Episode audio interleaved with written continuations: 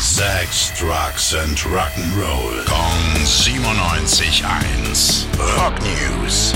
Hi Basti. Hallo, Sehen wir, was haben Iron Maiden, Pearl Jam, Materia und Seed gemeinsam? Oh, äh, alle haben schon mal bei Rock im Park gespielt.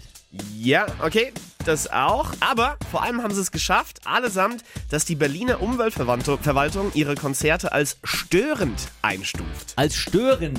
Für wen das denn? Ja, für die Anwohner, da gibt es wohl zwei Kategorien für Konzerte. Weniger störend, nicht störend und eben störend.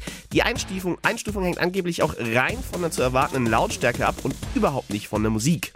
Okay, das heißt, es gibt dann auch Künstler, die äh, nicht störend äh, Konzerte geben. Ja, die gibt's wohl schon. Die Berliner Philharmonie zum Beispiel, Udo Lindenberg oder Roland Kaiser.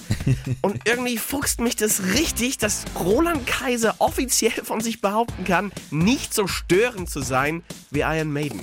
Naja, vielleicht sitzen im Berliner Umweltamt ja irgendwelche heimlichen Roland Kaiser-Fans oder Iron Maiden-Hasser. Man weiß es nicht. Unverschämt auf jeden Fall. Danke, Tim.